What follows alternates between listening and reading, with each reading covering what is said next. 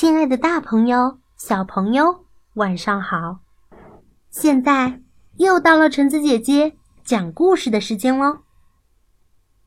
这次我要和大家分享的故事叫做《快活的狮子》。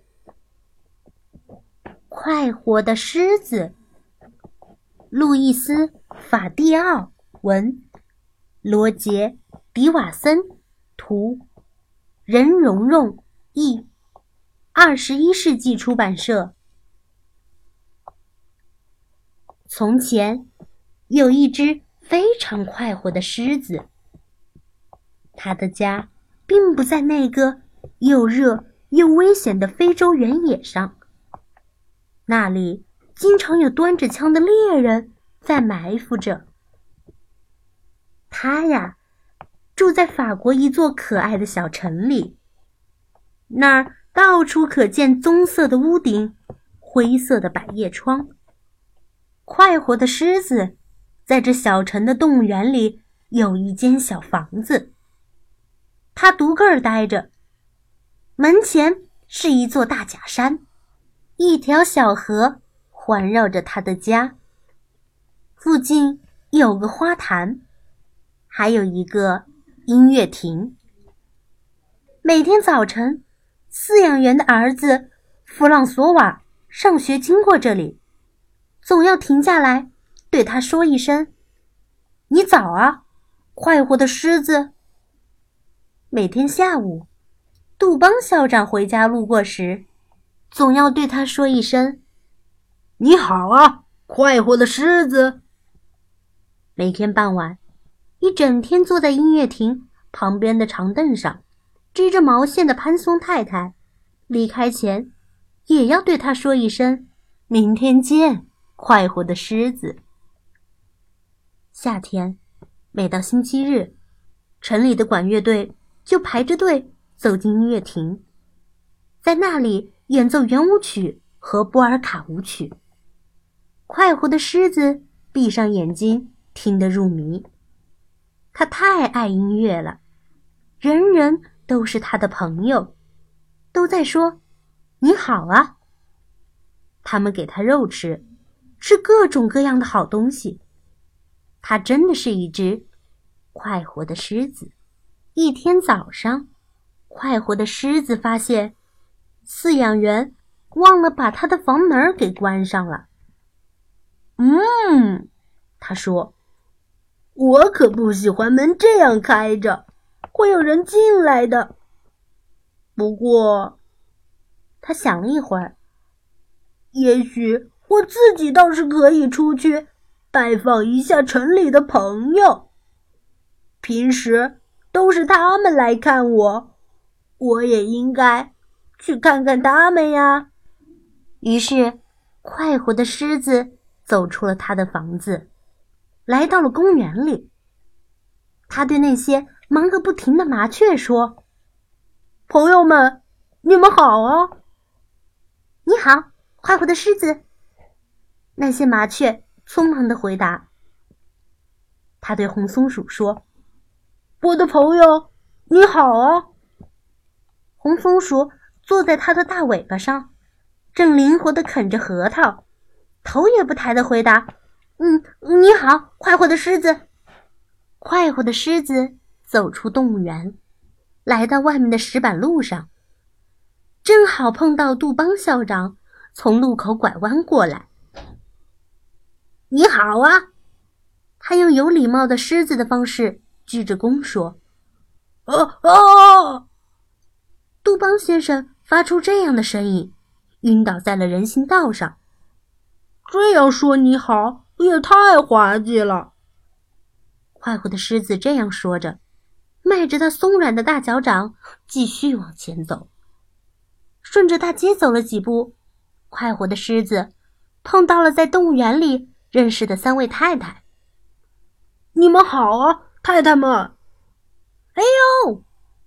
三位太太尖叫着转身就跑，好像有吃人的妖怪在追赶他们似的。真不知道，他们干嘛这样？快活的狮子说：“他们在动物园里总是那么斯文、彬彬有礼的。你好啊，太太！快活的狮子又是鞠躬又是打招呼。这一回，他在食品杂货店附近遇见的是潘松太太。哦，天哪！潘松太太高声大叫着，把买来的满满一袋子蔬菜全扔到了狮子的脸上。啊啊啊！切！狮子打了个喷嚏。嗯，我发现这城里的人真有点可笑了。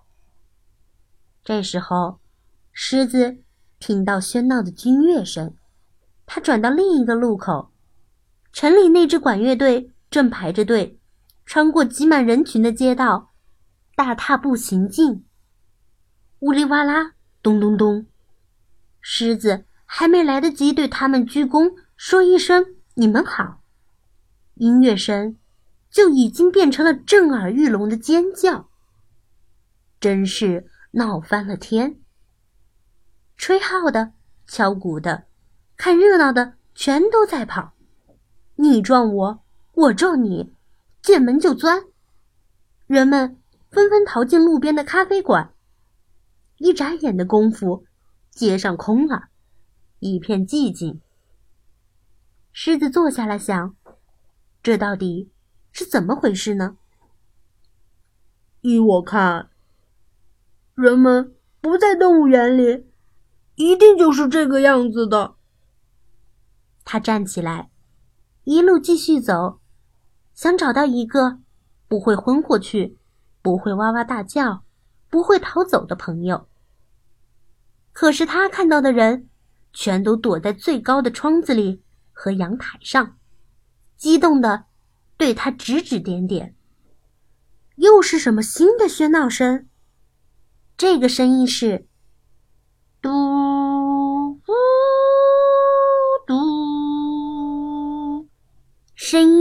越响。这是风声吧？狮子说：“要不……”就是动物园里的猴子，全都出来溜达了。突然，从旁边一条街上冲出来一辆救火车，在离狮子不远处停了下来。接着，一辆大搬运车从它的另一侧倒退着，车后面的门敞开着。狮子安安静静的坐下来，他不想错过机会，倒想看看接下来。究竟会发生什么事情？消防员们跳下救火车，慢慢向狮子靠近。他们拖着一根粗粗的水龙带，非常非常慢的，越走越近，越走越近。